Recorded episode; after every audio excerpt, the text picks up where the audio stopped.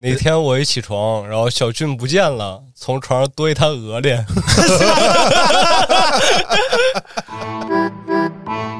欢迎收听由后端组为您带来的“邪事儿”栏目。如果您有一些比较有意思的经历和故事，可以关注后端组公众号投稿给小编，也可以通过小编加入微信群和我们一起交流互动。 大家好，我是老安。大家好，我是秋儿。大家好，我是小俊。一别两月，再次归来，年已过半，我这嗓子呀是好不了了。咋了？这应该是去高原回来留下的反应，就一直是处于这种半哑不哑，然后没有劲儿这种感觉。你是不是上雪山上嚎叫了？ 我一路都在嚎叫，从从哪儿开始？三幺八开始？对，从上了三幺八，一到激动的地方，我就它好像跟高原没什么关系。 结果一路上都挺激动 的，我应该是在途中感了个冒，然后就一直没好利落。人家都说了，说那个如果说在高原上你得了某种病，比如说你哪儿疼，然后呢你下去之后，如果那地儿还疼，那就是落根儿了啊，啊，就是哪儿不对。如果一直这样，那就是落一病根儿。我不知道过些日子会不会有有缓解啊，反正现在听着有点膈应。还是说你这个病发生在高原，就得从高原上治好再走啊？再回去一趟呗，对啊，有这个打算那这回哥，我带着观众的提问来的啊，啊。就是旭哥这回一上路上了两个月，回来之后带着什么故事回来的？不能只带着病回来呀！没上两个月啊，前一个月一直在家休息，啊，出去玩儿去也就半个多月，没什么故事。我都休息了，我还弄什么故事啊？想什么工作呀？那不是白休息了吗？这故事它跟经历不是结合在一块儿的吗？你这一路上这么多经历，它多少得沉淀点儿吧？故事是有，但是邪事儿没有。哦，好多人问我，哎呦，你这魔女是必遇邪事儿啊！你至少得碰上个鬼打墙，是啊，那不可能。怎在么那种地方，我操，圣洁至极是吧？啊，没有比那地方再那什么的地方了，是吧？布达拉宫，啊那你舔那墙了吗？我都没进去， 不让进是吗？能进。那你为什么不这进得？提前一礼拜订票，如果不订的话，当场买那得黄牛票好几百呢。啊，而且我是不喜欢去人多的地儿，只要人一多我受不了，你不是要舔一下那墙吗？蛋个逼嘛。 不过它那个底儿啊是，纯金的，你可以去舔舔那个去。真假的呀？我操，真的，都是那些藏民信徒捐的啊啊，啊，他们那儿人最牛逼，就你看那个活一辈子了，老头儿老太太，嗯，他有一辈子的积蓄，其实有很多钱。你想他们卖虫草、卖牦牛肉，然后种这些粮食什么的，就这些特产吧，啊大红花什么的，都挺挣钱的。然后就这辈子拿着这些钱，快死了，呃，加上那些什么各种石头、宝石、玛瑙啊、天珠啊、绿松石各种石啊，啊，加上加上钱就捐了，全哦布达拉宫了，这巨牛逼！就人家的这种心态跟咱们现在的这个想法什么的都是不是一个世界的，不是一维度。他们是从小受那个文化启发长大的。就是他们的那个欲望可能跟咱们这些都不一样，就是咱们生活的环境不同，会造成人的这个状态完全不一样。啊，我可以给大家分享几个这途中遇到魔友，我们一块儿聊天儿讲了几个有关于邪事儿的邪事儿。哦，确实是有，肯定是有，但是不是这一路上的事儿，是人家之前旅行遇到的事儿。咱们先讲一个，来整一个这是我到拉萨之后，那个去那车行，人家给我介绍的那个朋友的车行，那大哥，那大哥巨牛逼，这基本上是阿里地区全都给转遍了，新疆啊，差不多也都玩遍了，就常年的在拉萨，他是山东人，这大哥讲了俩事儿，这俩事儿都是关于夜骑的，啥？夜里骑车对，啊？咱先说一下这夜骑啊，夜骑其实很危险，因为这个首先国道，你就别说国道，有的时候咱们北京就高速路上它都没有灯，啊，对吧？你更别说国道了，那不可能有灯，只有月亮。 有时候月亮躲在云彩里，真的是伸手不见五指。你的那个车原厂的灯就跟瞎子一样，你只能照清前面的一米、两米左右。你骑起来觉得好使吗？就基本上啊，如果这地上有线，有那个中间那黄线，你就可以看着那个黄线跟着黄线走，黄线拐你就拐。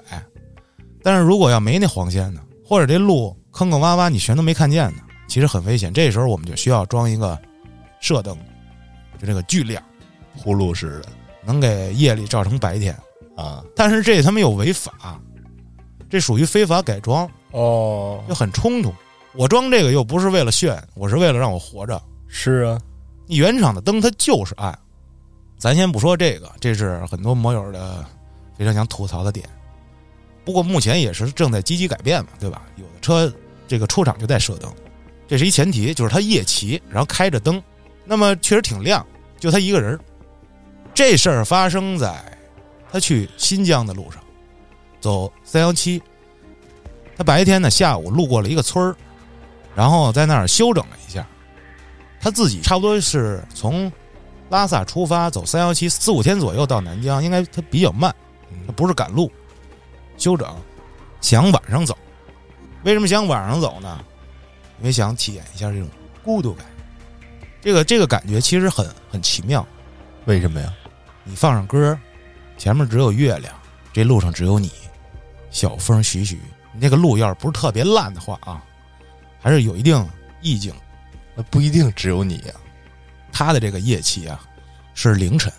啊，就是他赶的那个天亮，因为我说了他在村里他休整，嗯，而且你像新疆那边儿他黑的也晚，你要说我天儿刚暗我再去，那不是作死吗？对吧？他是赶上凌晨差不多四五点三四点他就出来了，这么回事儿。然后这不白天的路他就能多走一会儿，头中午不就能到地儿了吗？啊，前提就是在这村里有这么一事儿，就是有一家人啊，这是一傻子。那傻子呢，就是每天，嗯，你不能说他是傻子吧，就是可能村里都有那种不太正常的人。啊，守村人哎，他呢死了，就是正在说这件事儿，就是弄这件事儿。因为这傻子基本上就是全村人都认无亲无故识。这大哥当时就路过，就赶上这事儿，也没当回事儿。这不凌晨接着走吗？结果走着走着，就想歇会儿。歇会儿之后，把车停在边上，他着着车亮了灯。你要是不着车亮那大灯，一会儿就没电。就感觉这周边呀、是一点声都没有。你想想，在路边啊，其实挺危险，就是夜里尽量不在外面停车。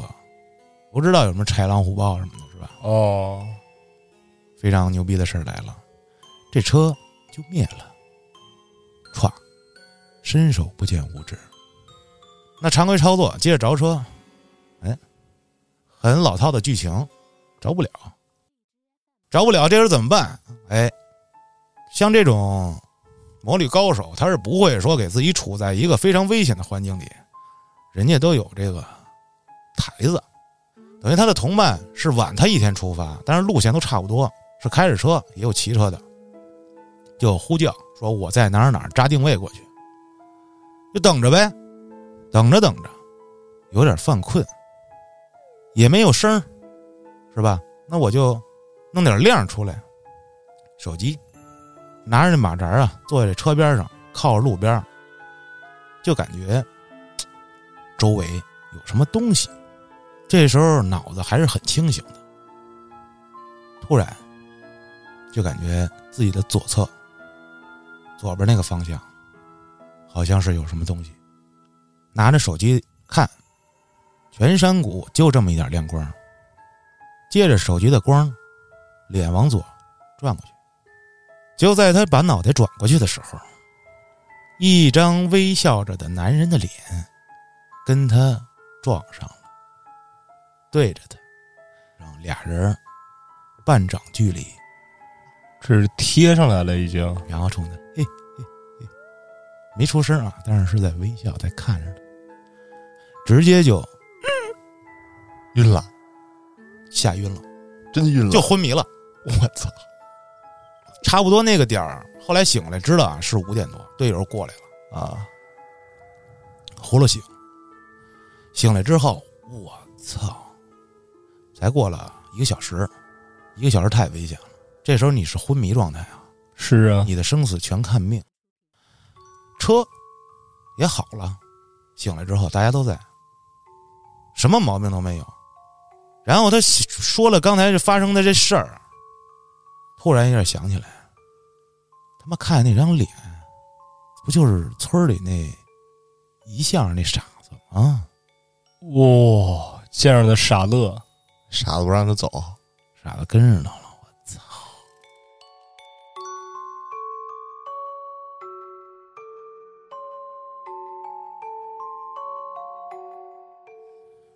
这我听完了之后啊，我觉得有点扯。你说，他就是好兄弟，就站你边上，这么近看着你，而且还大荒郊野外的，还跟你从村里一块儿出去，啊！但是他是傻子呀，是啊，不能用正常人理解他呀。这是第一个事儿，他给我讲俩事儿，还有一野骑的事儿，也是从新疆那边往阿里走。这时候不是想 emo 找孤独，嗯，是就赶了夜路了，因为没赶到下一个目的地，就必须跑夜路。全程开着这个三六零，相机也不知道是 GoPro 啊还是什么隐音私斯的乱七八糟大疆，不知道，反正是三六零，它全程记录，而且它的行车记录仪啊也都开着。嗯，一路走，就发现这个路边走着走着有白光、绿光，就第一反应很正常，有可能是动物，有狼，哎不光是狼啊，什么动物的眼睛肯定都是放光的，是就赶紧就加速过了这段儿，这段儿还挺长，反正这路的一边儿啊，净是这光。我刚才说了，夜骑是什么条件？纯黑，除了这个大灯照。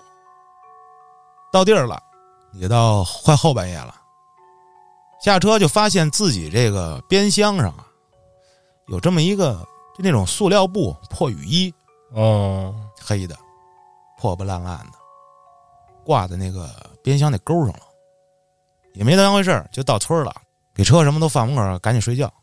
这时候就翻这个一天的录像，因为这个录像你调到手机里是可以调这个曝光度的，你眼睛看不见路边儿，但是它是全程拍到的，它拍到了，你可以把那个暗的地方调亮点儿。是啊，就找到了刚刚路过，就是有一堆亮点儿那地儿，发现那是一溜坟，我操，那些亮光不是动物鬼火，啊，调亮之后发现都是坟，有各种大土包、就小土包，有碑吗？你肯定是有碑，因为那种土包前面肯定是放一碑，啊，一个一个一个一个的，密密麻麻的，我操这不算什么。啊！这雨衣怎么来的？是啊，视频里有一个白影儿站在路边儿，伸着手，就这么伸着，拿着那雨衣。他车从边上过去，雨衣勾在边箱上，给他衣服，给他衣服。我操！人倒是怪好的，视频也有那白影儿，对，没发给咱们看看，没有那应该挺可惜的啊。白影儿送你衣服，有什么事儿想求？就这俩事儿。会不会说这衣服是这白影儿生前，或者说能代表他这个类似于衣冠的东西？然后这大哥目的地正好是这人的故乡，或者说是他那个老家，送个货，给带回去，嗯想回去看看去。这有点太狠了，因为这白影也不知道他去哪儿，我怀疑啊，就是是不是跟俄罗斯一样，就是在路边哪块儿出的车祸，坟就建在哪块儿，警醒来往的路人说：“哎，到这儿你小心点儿，这儿以前出过事儿。”他送这雨衣，可能就是因为他雨天路滑出的事故，最近可能要下雨了，来往有车，他哎给你挂上个雨衣，我说你注意点儿了，你要说这个路边警醒啊，你突然让我想起来了。嗯，我这一趟三幺八，这一路上从礼堂往八堂走的这路上，就特别密集的出现，就是在弯道中，这不是路边儿它可能有山，可能有什么的，是啊，上面有警示牌儿，然后上面故意人为的，就明显是放在那儿的各种事故车的尸体。当那个中间的隔离带是吗？不是隔离带，隔离带里头。隔离带里头，就是不在路中间儿你比方说，我现在有一个回头的左弯儿，啊。嗯，这路不是有一 U 型吗？是啊，那 U 型中间这块不是山吗？或者是什么的山体？明这白。中间就是搁一坨车。啊，就是你的左侧对，有的时候是直路，直路边上，你比如右侧啊，靠近悬崖的位置，那儿有一个石台儿，上面放着一辆报废车，就是撞烂的，一看就是，或者说是坠下去的。啊对我操，就是警醒你，我操，真的特别瘆人，一下就达到目的了。这个这老能打到目，你就看各种，哦有的车还挺好的，哦，但是有一看一看就是年头特长，比如十来年前的那种，啊，老宝马、老奔驰不是，都普通车，啊，宝马、奔驰一般比较仔细，老桑塔 纳，你明显能感觉出这车是怎么出的事儿，有的是对着就撞上，人前脸都没了。啊，有的是就扭曲的，那肯定就是摔下去的。那有摩托车吗？没有摩托车，啊，摩托车没放那儿估计也得有摩托车，但是没放那儿。啊，然后汽车来的狠，就没有玻璃，没有轮儿，全都报废的。然后还有警车，警车的尸体啊， 写着公安哎呦警车的尸体一大堆，我操，巨他妈瘆人！你能想象这条路上死多少人？哦，也是。老恐怖了。哎，那这路边儿有坟吗？三幺八没有，那就应该不像小俊刚刚说的似的，在哪儿出的事儿，哪儿给立一坟但是什么二幺九、三幺七、幺零九这些路上说不好。啊。因为有坟的地儿毕竟有村儿，嗯，对吧？谁不可能在坟离村儿两百多公里以外，是啊，所以应该不像小俊说的哪儿出事儿埋哪儿，应该不会这样，哦是 啊，，他要是右边悬崖，左边山的，买哪儿啊？对，是吧？香砌山砌上墙里，我操！ 是哎呦，还说呢，砌墙里， 啊，有一摩友砌墙里，滇藏县啊，藏南那边儿，据说是有一个回头弯儿，这个回头弯儿还是一下坡儿，它那个弯儿比较操蛋，没有你的视野，你看不到对面儿，所以说很多大车冲下来啊，哦，它刹不住，刹不住就会有惯性，你毕竟刹车了，它也重量在那儿了，是啊，就容易把对象或者是走路的人给镶墙里，哎呦，嗯能明白见着吗了？我没见着，我没去那边儿。哦，是有，就是你能看到有的地方那墙上面像涂鸦一样，啊，就是人撞在墙上，撞里头了，抠不下来了，经过时间的风干腐烂，就成了壁画了。哎我操！好像啊之前有撞墙的摩友也说过有那种经历啊，撞墙的模样，呦啊，直接撞山上了吗？撞山的，对呀、然后不就就乡里了似的。我记得之前还是不是有一投稿还是故事啊，就说这么一个镶墙里了。我知道旭哥之前从某一期节目里面拓展的时候讲过这个，就对有一个特出名，上面都已经花了都啊，对对对就是对那地儿，我说的就是那地儿，啊，具体在哪儿我也不知道，我也不想去。我操！这一趟啊我给我车上了一个三者，我怕我给人顶了或者出什么事儿啊。嗯，在话里有话里，我也大概的说了一下，就是在服务区里，不是有人上我们车吗？嗯是啊，给我晨儿哥那反光镜干掉了，我在那儿评论呢，我说真操心，然后对面赔了一千五，然后他去花了二十修修好了，车倒没什么事儿，但是中间有一段三幺八让他前面修路，所有车都不能过，你得等等一点儿，啊所有车全在路边停着。这时候呢，有对向过来一大卡车，我这儿从汽车停着啊，我从汽车的左边，我正超车呢，大卡车过来，我得往里并啊，啊并，然后我带着边箱，不是特别熟悉，就是它车宽了，不好我以前钻啊，我以前钻缝儿老牛逼了，这结果就没算好，那么一点点距离，我这个左边箱子就撞在人家那个车的右后屁股上了。啊，我想从左边钻到最右边去，从中间卡缝儿没钻好，结果右边呢是一个隔离带护栏儿一溜儿，我说哎呀，就往右歪了，其实速度很慢啊，但是车沉，一歪，我这右手不是扶着把吗？嗯，一下儿就这把跟这隔离带就撞上了，加上给了，我夹着了，哎呦，小手指头断了差点儿就没了。就给留下了。就是对，我操，没有皮肉伤，全都紫了，我好几天才下去，现在还好，没什么事儿，两天吧没知觉，我操，最后我还赔了人三百块钱，还没多要，你给人车管，你这对吧？啊人家还得喷漆什么的，赔钱都小事儿，真的，我当时都想过，多后怕。如果说再寸点儿，嗯，就下来了。切掉了嘛，就平着。啊，你想想重量呱一下砸他上去，然后那边是一个平口的薄的隔离带，啊，那不就是斩了吗？就是啊，操！当时我就想，如果真掉了，你去医院肯定是不够时间接不上了。嗯我想怎么处理小手指头呢？那这这没什么处理方法了那 呀，肯定是身体发肤受之父母，吃掉嘎吱嘎吱嚼冰糖了，我就擦，对吧？那肯定我得对吧？吃了，这带回来呀， 福尔马林泡着我哪儿找福尔马林去啊？也是，反正泡他妈汽油里， 考虑吃熟的吗？我操， 烹饪一下。哎，还有一个，还一婶儿，表哥给我讲的，就啊是他们以前，他们玩的早，跑山也跑得早，那会儿都骑水车跑山，就是全都是大公升，便宜啊，这就是属于违法的啊，啊，骑水车，一帮人跑山，然后也没技术，就上来就是工伤，没有像像现在你还有的选新手车什么小排量，没有上来就是工伤，都是工伤，要么就是六七百排量的进口车，一帮人就去了，去了还是咱西边的山，有一哥们儿在表哥前头，歘，表哥看着呜就搓出去了，下去了往前搓没掉下去，哦 人跟车分离了。啊，分离了之后起来了，一般搓出去，如果对面不来车撵你什么的，顶多你就皮外伤嘛。是啊，搓出去还好，就搂搂腮了。结果起来，就大家都停了，一块儿出来的。他起来就到处学嘛，到处啊找。然后表哥看，我操，你怎么样？怎么样？哎我没事儿没事儿，嗯快帮我找找我那手指头。我操， 就让离合直接给夹掉了。这么淡定那能怎么办呀？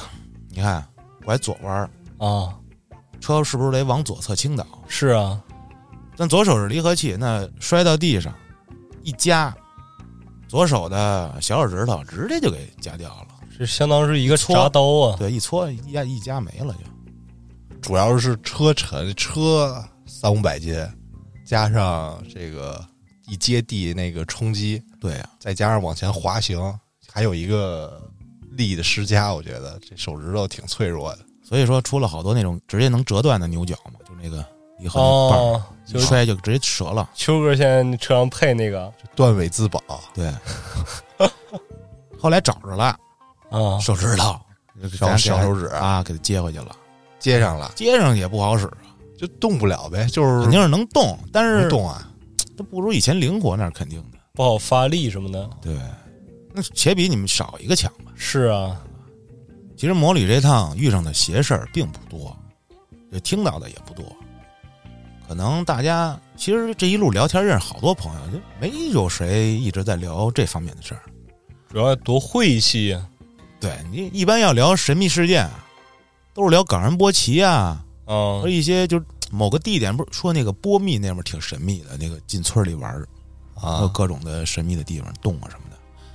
但是你要灵异应该没有，这一般都是属于未解之谜之类的。哦，据说那冈仁波齐峰，你到那儿，你的指甲跟头发都会快速的生长，就比平时长得快。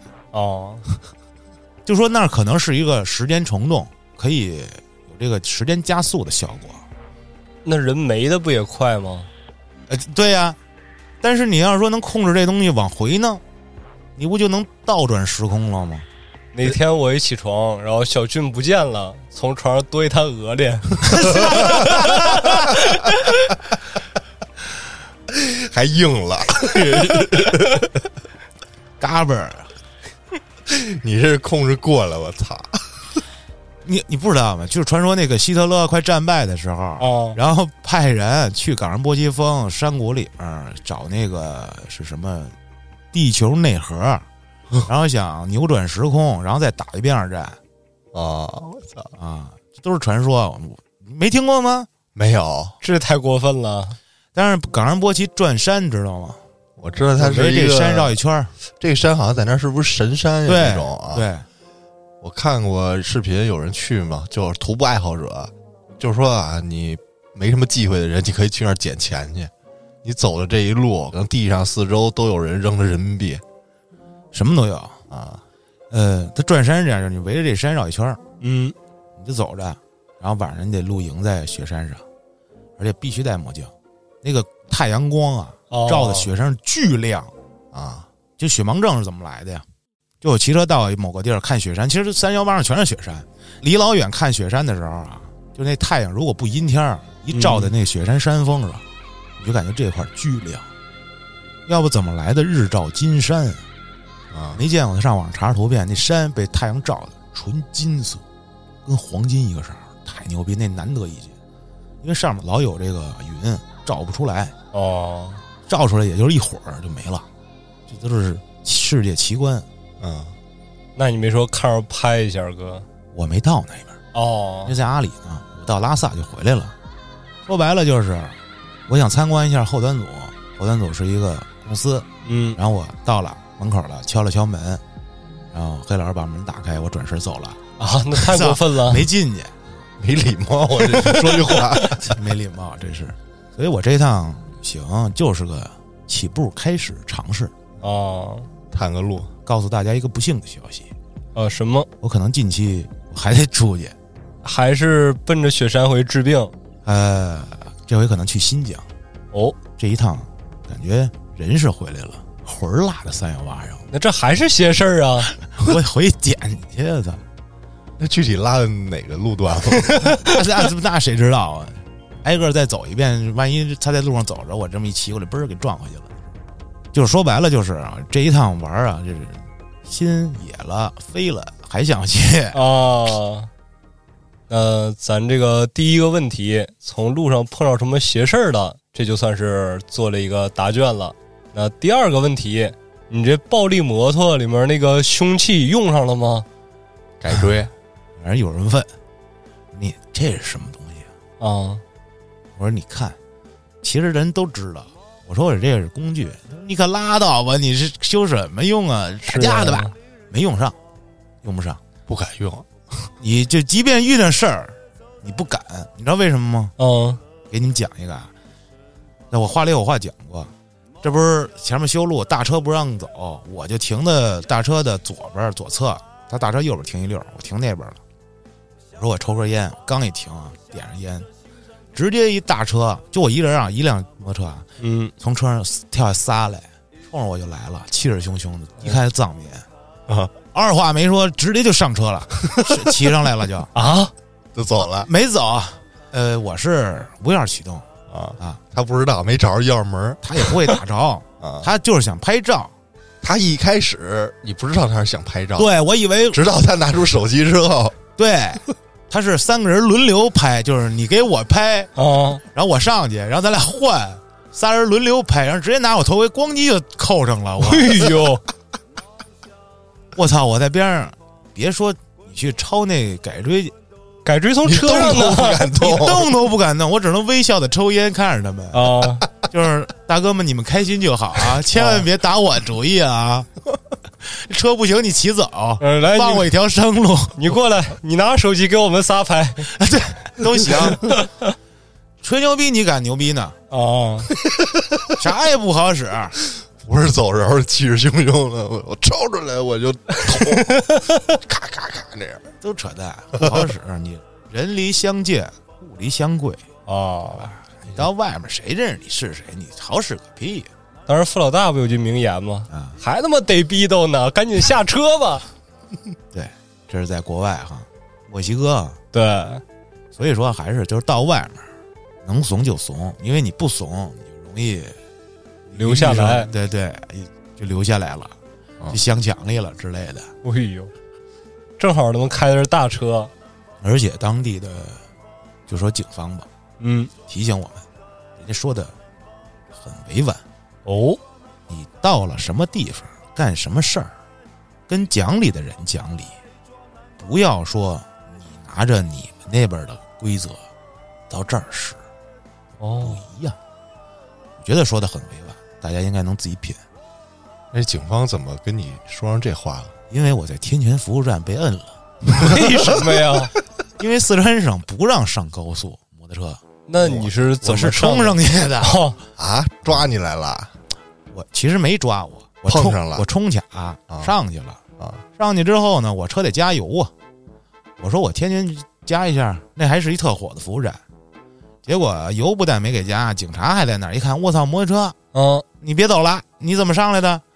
我说我从陕西上来的。人你蒙他妈谁呀？你从陕西跑六百公里、 六七百公里不加油的， 那就对吧？罚款，而且别的地儿是二百块钱，哦，那儿是五百到一千之间，看你的情况。扣分吗？吗？没扣分儿，那跟人好好聊呗，人人家也表示都理对解吧啊啊，这你怎么上来，人家心里也清楚。高速口不可能给你开，你怎么上来的？也跟是着车吗？我都没跟车，直接从边上就溜过去了 我操！啊！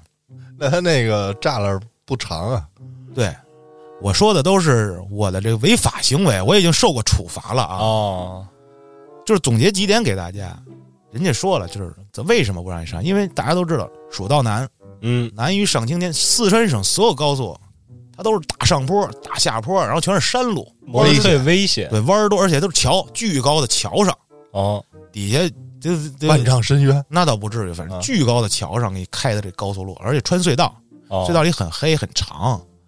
摩托车这东西它毕竟小，它不像汽车，所以说它就安全性很相对于汽车比较低，是所以就避免出事儿，别上，是这么个考虑。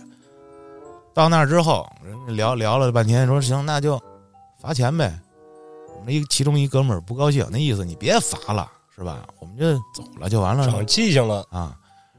他说必须得对你进行处罚。说那我不想罚钱。说那这样，那你想罚多少钱？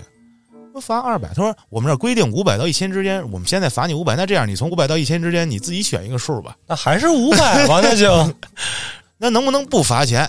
说那行也可以，有两条。第一条，我现在放这个安全培训视频，啊，你从这儿现在看，坐在这儿啥也别干，看看四个小时，啊你就走。也行啊，要么就是交通法规第多少多少条，巨长啊，超五百遍。啊，那这这不太行，看视频行是吧？它主要省钱了呀。省钱了，那你今天晚上去哪儿？哦，对，你们是有目的地，到不了目的地你们没法睡觉。那行，我们先走，小俊你留下看视频啊。那要不然咱还是一块儿走吧？ 罚钱，人家警察也挺好的，给我们讲到了西藏应该怎么着，不要做一些不能做的事儿，比如说嗯，小孩头首先不能摸，哦，然后就是尽量别跟人产生任何的矛盾冲突。是以和为贵嘛？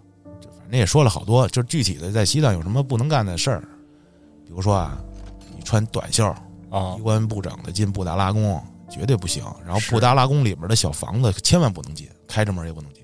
啊，绝对不行。反正就类似这些东西吧，人家而且主要跟强调我们就是都是说你们年轻人嗯，这个容易是吧？跟理论是跟人这那，不要，不要，不要，还是人那句话，你跟讲理的人讲理，到什么地方干什么事儿。就当时因为这没法儿，也不知道能不能说，就说了啊，嗯，说当时出现过大事情。哦，就一切的问题都可能上升到一个高度，叫危害稳定。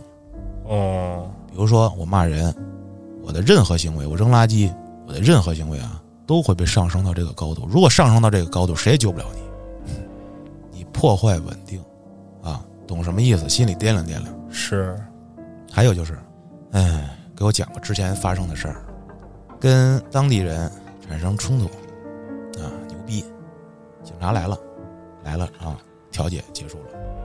过了第二天，警察又出警，再发现那人是一具尸体，怎么办？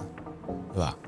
还有就是，就比如说你丢东西什么，你跟人较劲什么的，嗯，明知道这东西就在那个他们家屋里呢。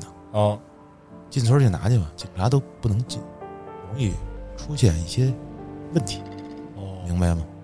所以那个地方很敏感，它不是你想象的所谓就是纯旅游玩什么的，那绝对是不可能的。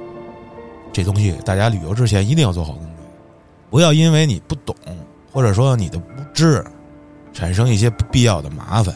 是不是你不懂，你不知道是理由。你不懂这法，你不知道这法就不判你嘛。对，尊重任何人，就是尊重自己，尊重人家那边的各种，那要这么看来的话，哥，你这五百块钱花的值，太值了，你这相当于给自己规避了一系列不必要的麻烦，可不嘛。而且还给咱们听众朋友以后如果想去的话，就知道这些规则了。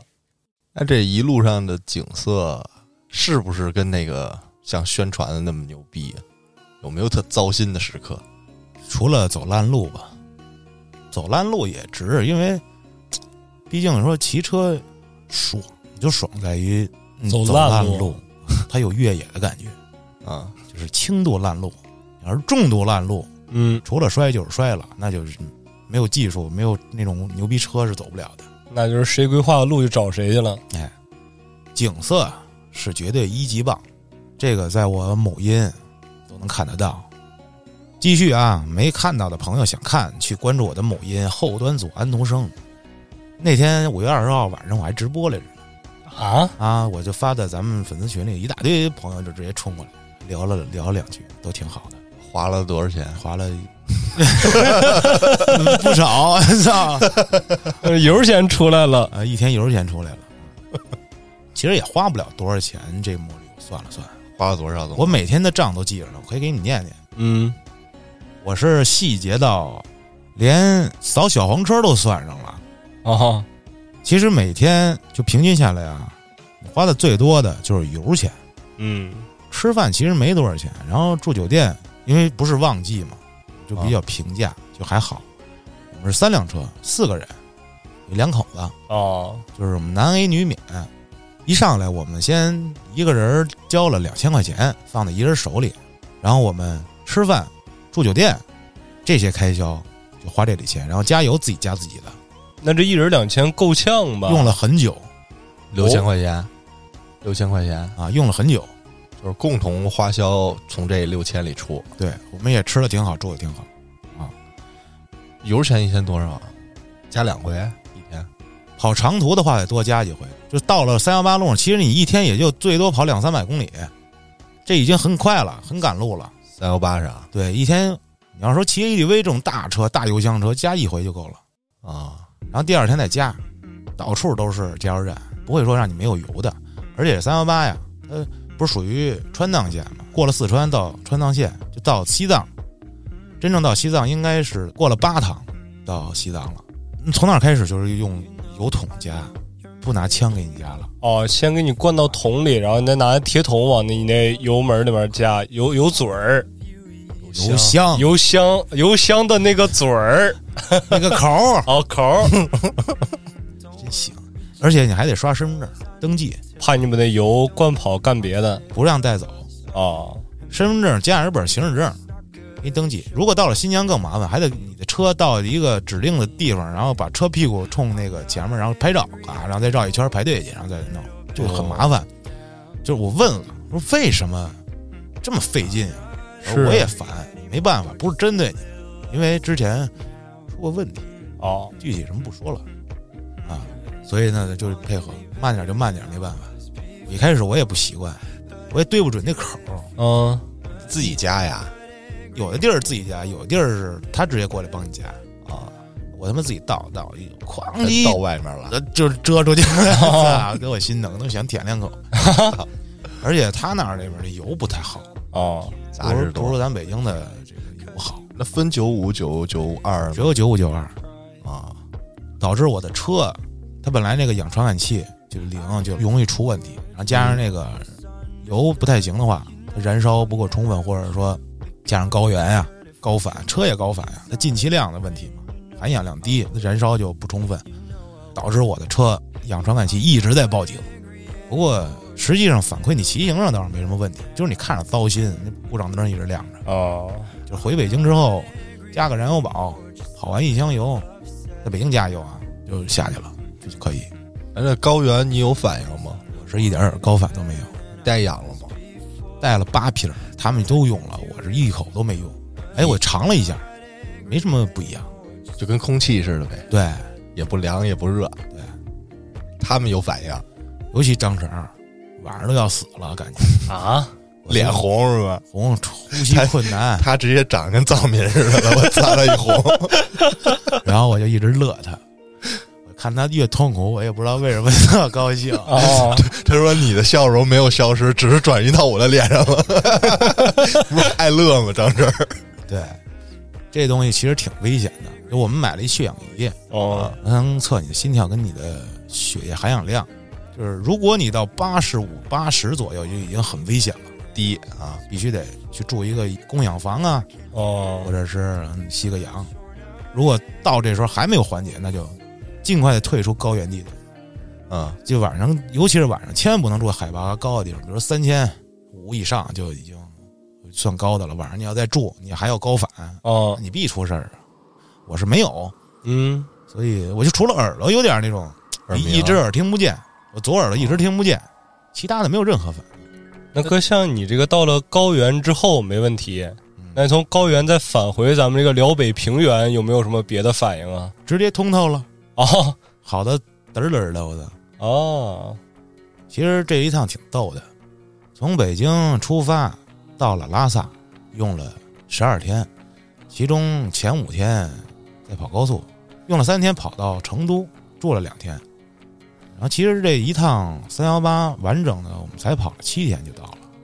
那挺快的呀。对，其实很快了，但是说这一趟也是很慢嘛，对吧？它细节多呀，嗯，你这一趟觉得自己是那个了啊，哦，经历了，看了，不错。然后到飞机场，歘，一睁眼一闭眼到家了，啊，如梦似幻是吗你？就感觉跟假的似的，你的那段经历。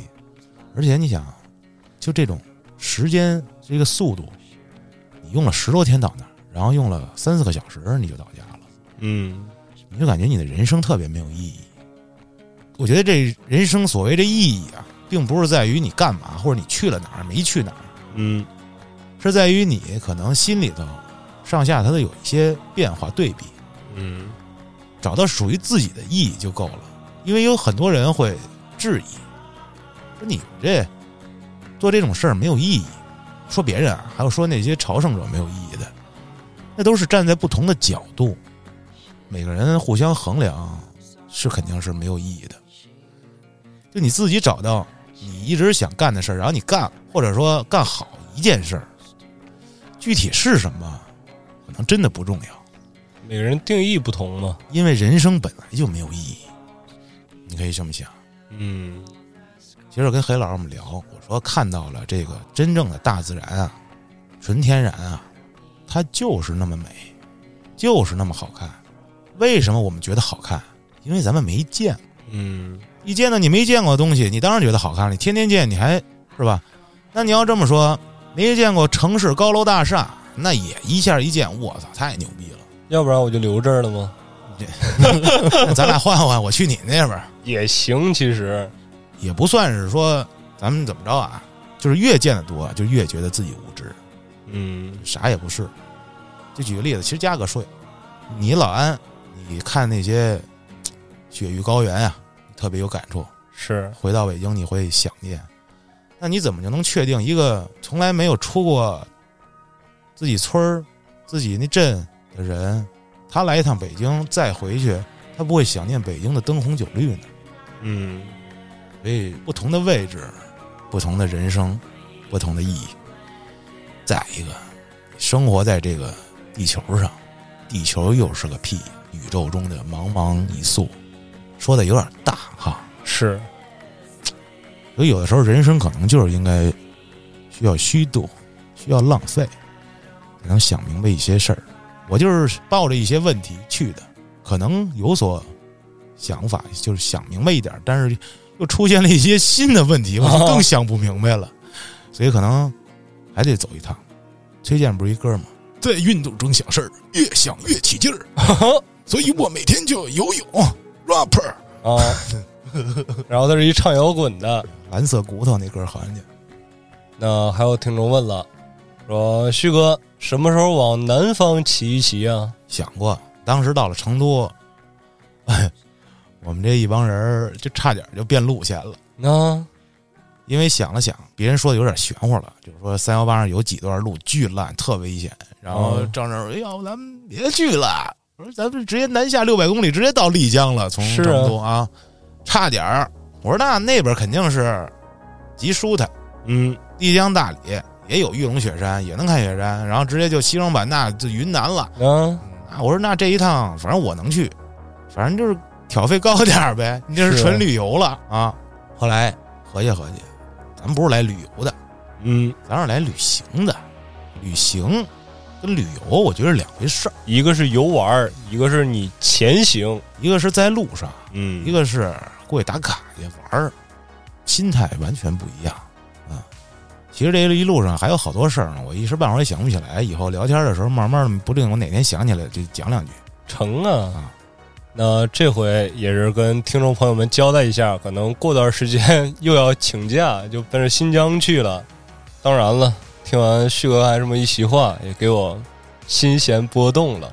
咋的？你要骑车呀？我骑车不一定，但是我也感受一下，坐车呀？对，感受一下祖国的大好河山。想出去去哪儿啊？呃，回家， 开玩笑，回呼伦贝尔。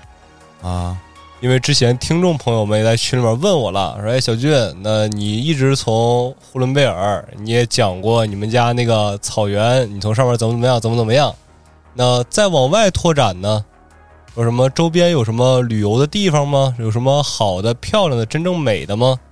我只能跟人说：“我说，哎，这儿有个什么景区，哎，那有个什么什么市，有个什么可以玩的地方。”您说他具体是进去什么感受呢？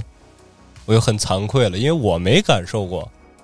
虽然说我一直长在那块儿，但是就因为长在那块儿，反倒忽略了身边的一些有趣的事情。比如说，旭哥，你可能从北京从小长大，那你去过几次恭王府？你爬过几次香山？逛过长城？说全走下来一一年能走几趟吗？人家这话一问到我，我就很惭愧。正好赶上我们朋友他有一个旅行团儿，然后也是需要人在这六月中旬到八月中旬之间带着人一遍一遍的去走这个线儿你当导游去，啊，也可以这么说吧。正好具体的了解一下，感受一下，说这个地方好啊，它为什么好，怎么就这么好？怎么那么好？哎，对你这是属于回炉重造，对，是我吧回厂再检修一遍多长时间呀？啊，两个月吧。这么久呢？是啊那你可以不用回来了。啊，两个月节目就凉了。那那我也不至出于去俩月，你也出去俩月，剩你秋哥一个人。哎，对，这回正好旭哥也回来了，秋哥可以做一个述职报告了。都说不当家不知柴米贵，旭哥这一走一个多月请假，咱说一下这一个多月坚守在岗位上的感受吧。就是感觉要死！ 呃，感觉压力挺大的，然后业绩也下滑嘛。那正好就赶上安旭他出去嘛。那首先第一负责人就成了我，那一下我就感觉他妈那是是不是这个事儿就因为我要完了？